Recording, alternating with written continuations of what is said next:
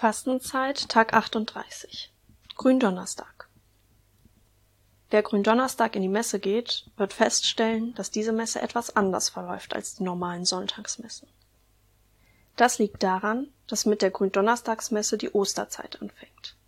Was heute beginnt, wird morgen und am Samstag weitergeführt. Wir nennen das Triduum Sacrum. Auf Deutsch die heiligen drei Tage. Oder einfach nur kurz Triduum. Die drei österlichen Tage vom Leiden, vom Sterben und von der Auferstehung des Herrn. Aber was feiern wir eigentlich an Gründonnerstag? Die Gründonnerstagsmesse wird auch die Feier des letzten Abendmahls genannt. Und das sagt eigentlich auch schon, worum es geht. Jesus ist mit seinen Jüngern noch einmal zusammengekommen, um das jüdische Pascha-Fest zu feiern. Dieses Fest erinnert an den Auszug der Juden aus Ägypten. Es ist das letzte Mal, dass sie zusammen essen. Die Eucharistiefeier und das Priestertum haben hier ihren Ursprung. Und was genau ist jetzt heute anders als normalerweise? Zum Gloria dürfen die Messdiener alle Glocken kräftig läuten. Die Orgel spielt ein letztes Mal, bevor sie dann, genauso wie die Glocken, bis zur Auferstehung Jesu verstummt. Im Evangelium geht es natürlich um das letzte Abendmahl. Darum, wie Jesus Brot und Wein mit den Jüngern geteilt und ihnen die Füße gewaschen hat.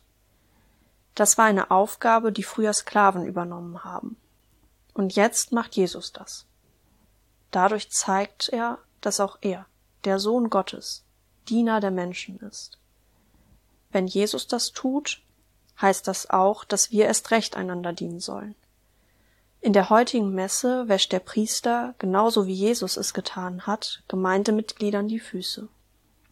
Er zeigt so, dass er nicht über den anderen Menschen steht, sondern genauso Diener ist. Der nächste Unterschied zeigt sich beim Hochgebet. Bei der Wandlung spricht der Priester heute einen kleinen Satz mehr. Kannst du herausfinden, was hinzugefügt wird?